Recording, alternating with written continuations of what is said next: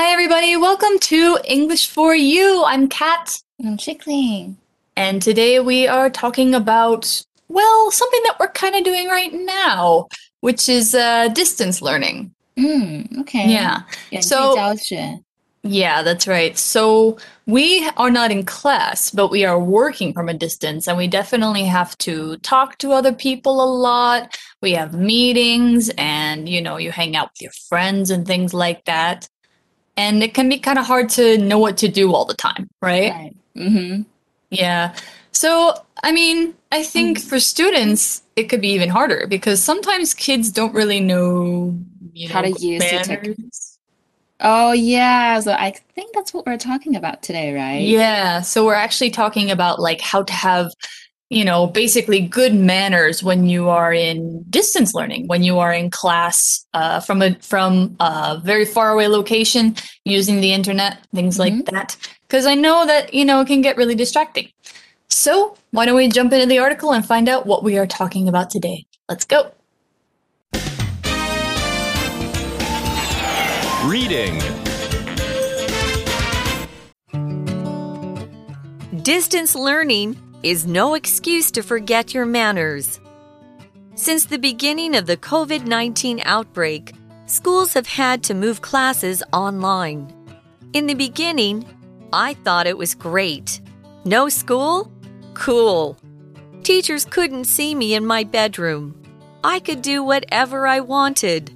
However, I was soon fed up. For one thing, I missed seeing my classmates in real life. For another thing, it was hard to learn much.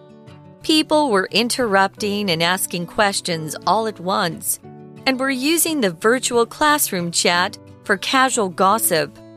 The teacher was struggling to control the class. Because of this, she introduced some netiquette rules. Rule 1 All students must participate in every class. This is to make sure that everyone is paying attention to what I'm teaching and to encourage active learning. I would prefer that students volunteer to give answers. However, if a student hasn't contributed to the class, I will call on them to provide something.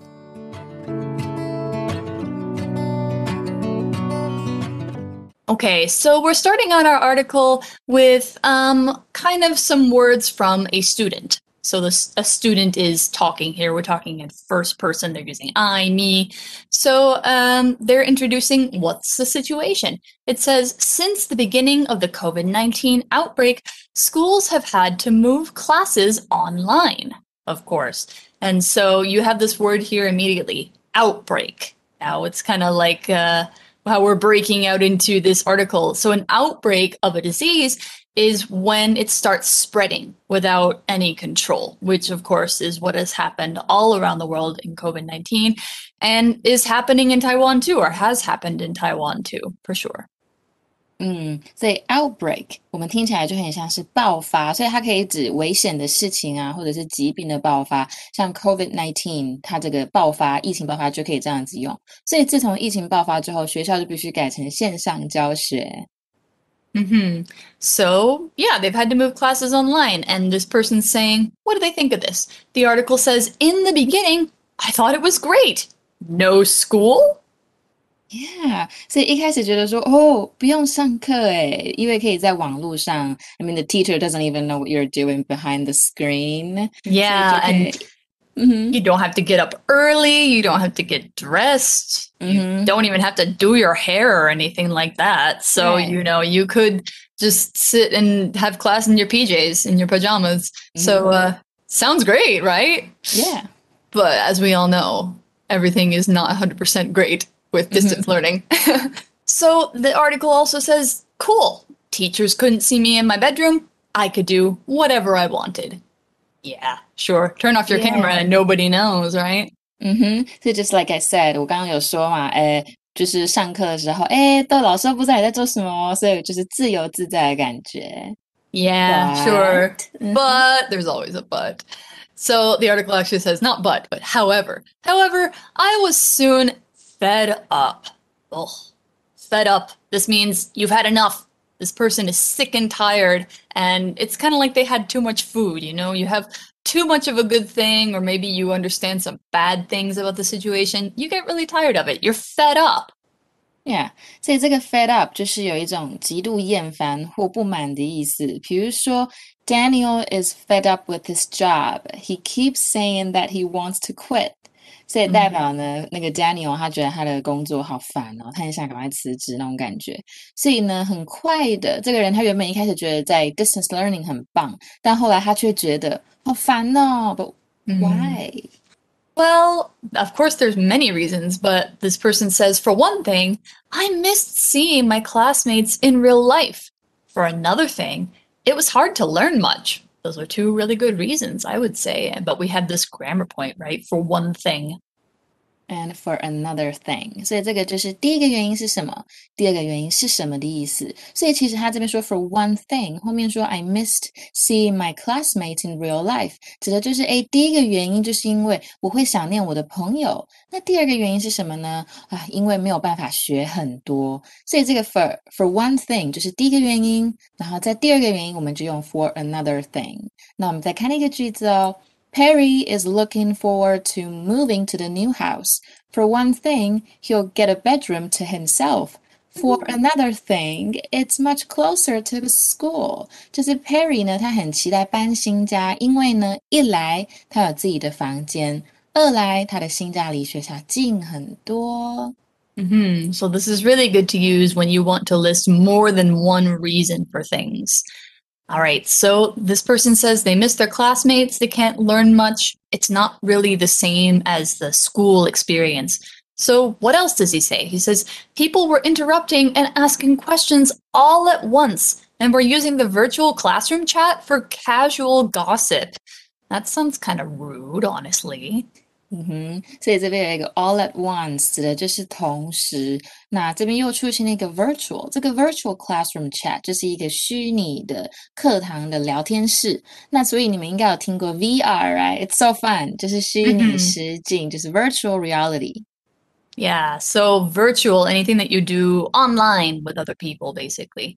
So, yeah, if you are using a virtual classroom chat for school, probably using it for casual gossip is not a great thing. So, what does casual mean?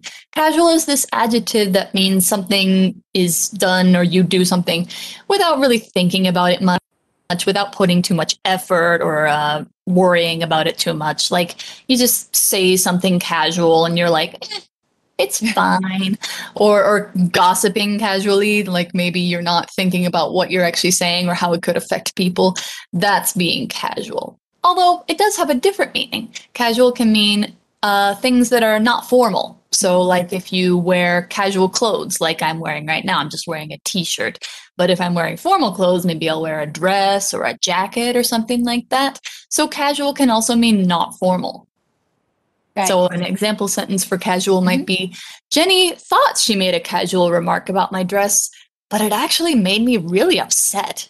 Kind of rude. So, yeah, maybe really... she said something like, Oh, yeah, that's a cheap looking dress. that's so rude. So yeah, we should always think twice before we say something.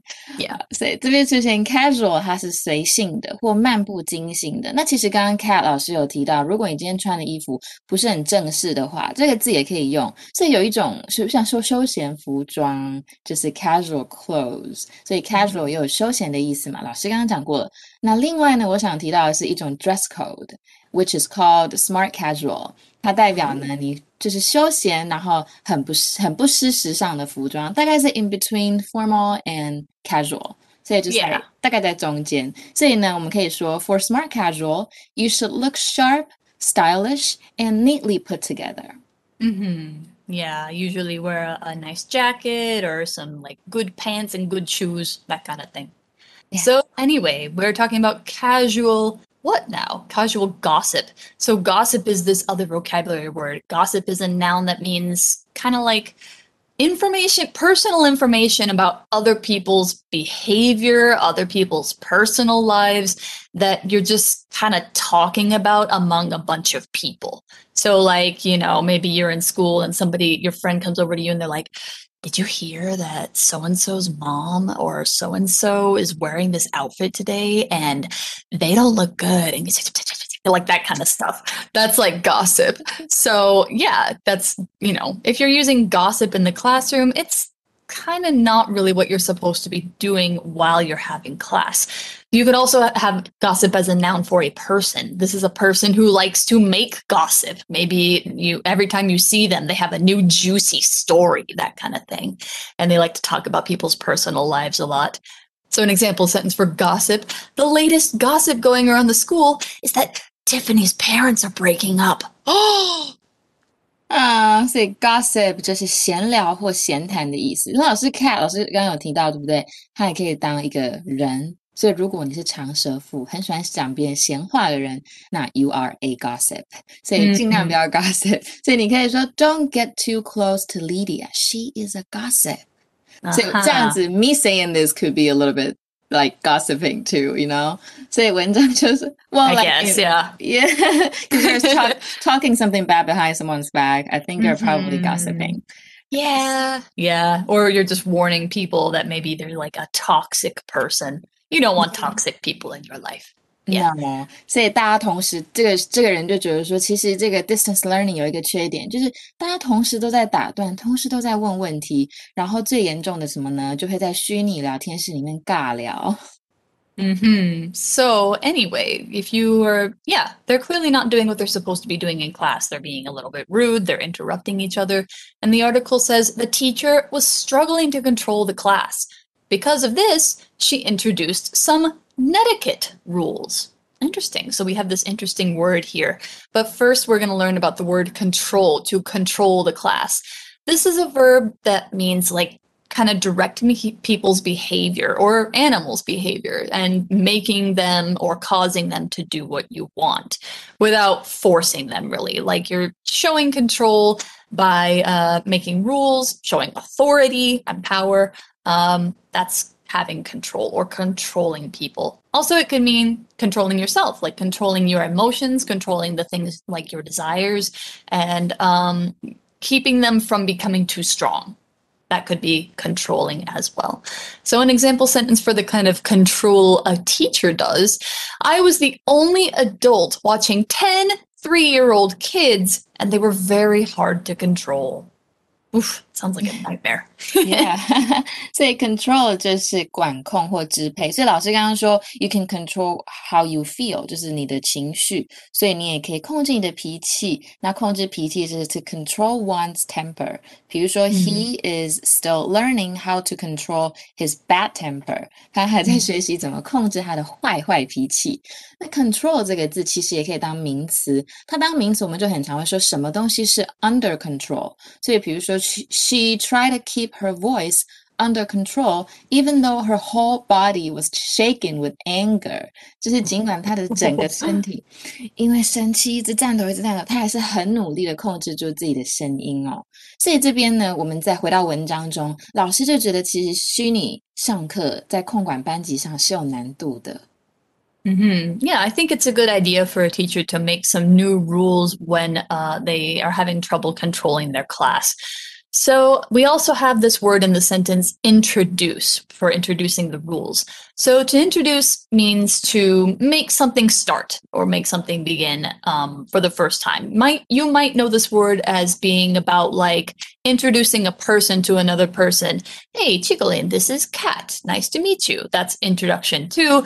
But um, this is more like introducing a thing to people's lives. So rules can be something you introduce. Um, for an example sentence, the boss introduced a new rule for the office.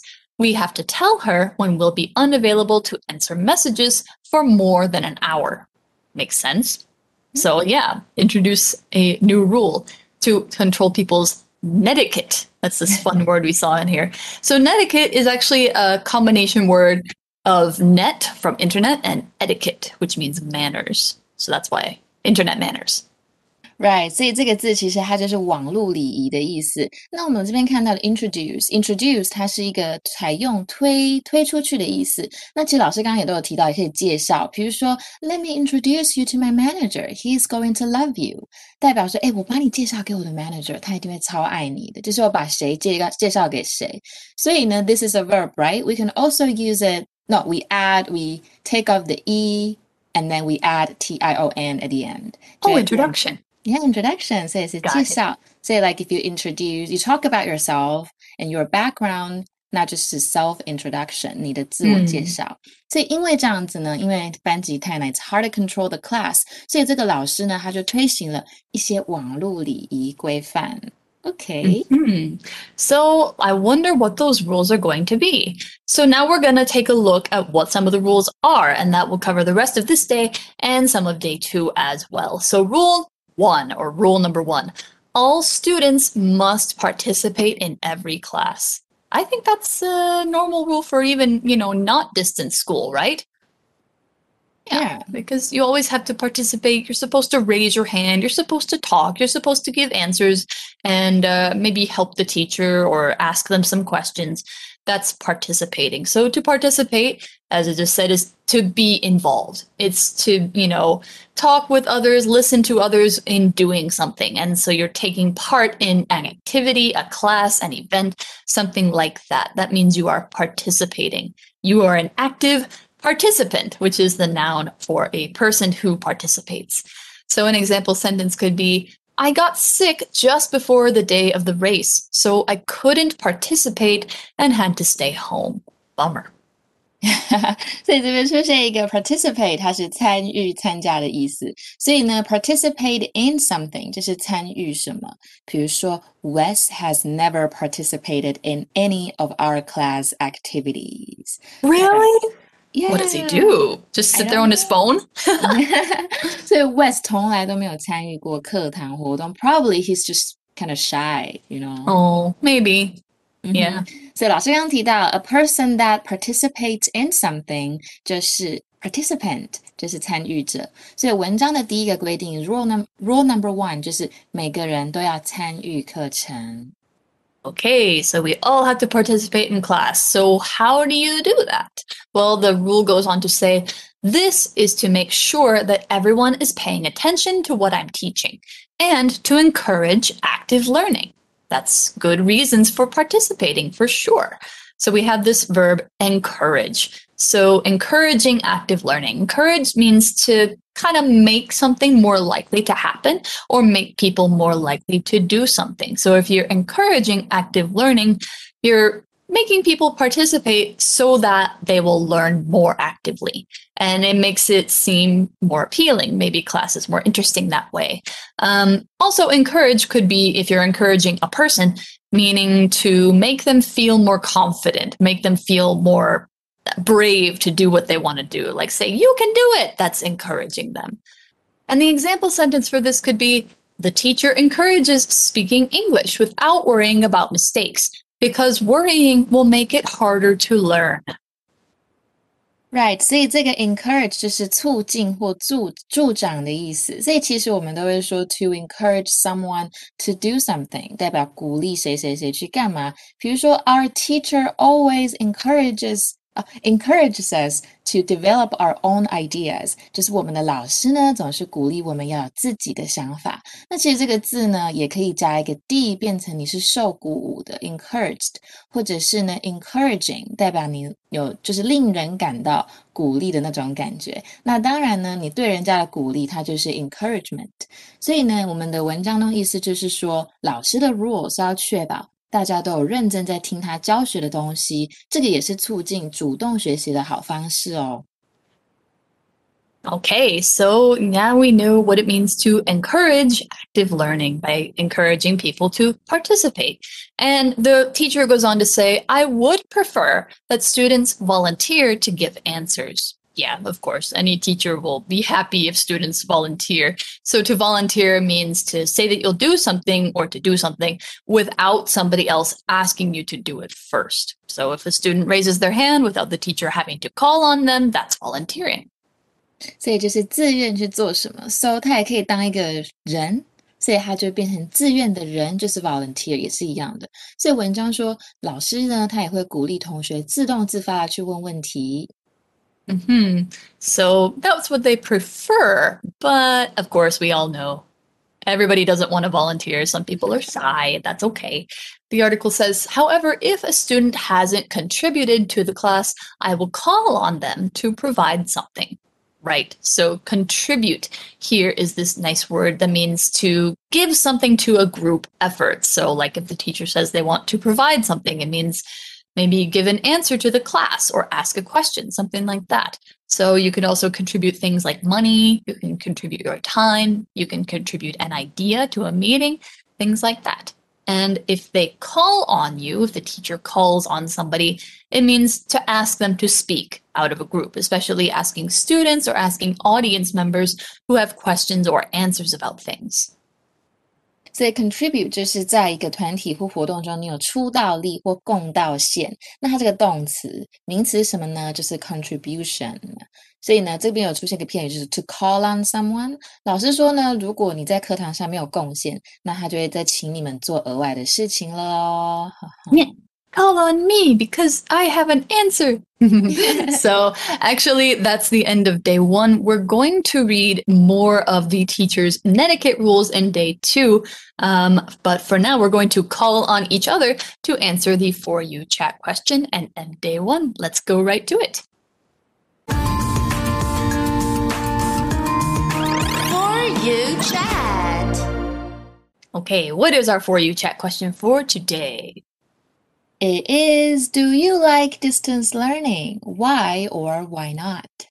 That's a big question, I feel like. I kind of feel like many people don't have a chance or don't have an option.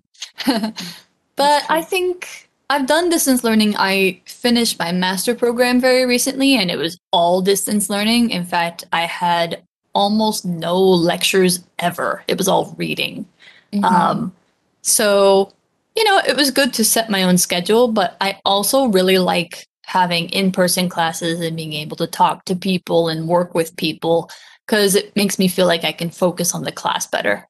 Okay. How about you? Yeah, I've actually never had a um, distance class before, but you know, Really? but as a teacher, distance learning or distance teaching is a lot better for me. Oh, really? Yeah, because I don't have to, I mean, get up so early, get my makeup Mhm. done. I don't have to get dressed. You know, sometimes you can just simply put on a a, a top and then you're Mhm. wearing your PJs down there and they don't even know. Exactly. You look very nice up top, and then the bottom is just, uh, I don't know, dinosaur pants. yeah. or strawberries, you know. Oh, that's cute. so yeah, I, I'm really a big fan of distance teaching. Mm, I Learning, understand. I've never tried it before, but Yeah. maybe next time if I want think to. I think I like the mixed method where it's kind of like some of it's online, Okay. some of it's in person. I think a little bit of both is the best thing. Yeah, true. All right. So Mhm. I believe that's it for today then. So um, we're going to learn a little bit more about uh, the teacher's netiquette and how well it works in day two. But for now, we will see you tomorrow. Bye bye. Bye. Vocabulary Review Casual. We don't have time for casual conversations here. This is a place of business. Gossip. Have you heard the latest gossip? Tommy invited Susan to the school dance, but she refused. Control. Molly couldn't control her son, who ran into the street and was almost hit by a car. Introduce. We're introducing the All Pass ticket, which lets users ride all MRT and bus lines for 30 days. Participate. It's okay if you don't want to act. You can still participate in the school play by making things for it. Encourage. The government lowered taxes on goods to encourage people to spend more money. 智慧小补帖。 Outbreak. Virtual. volunteer, contribute,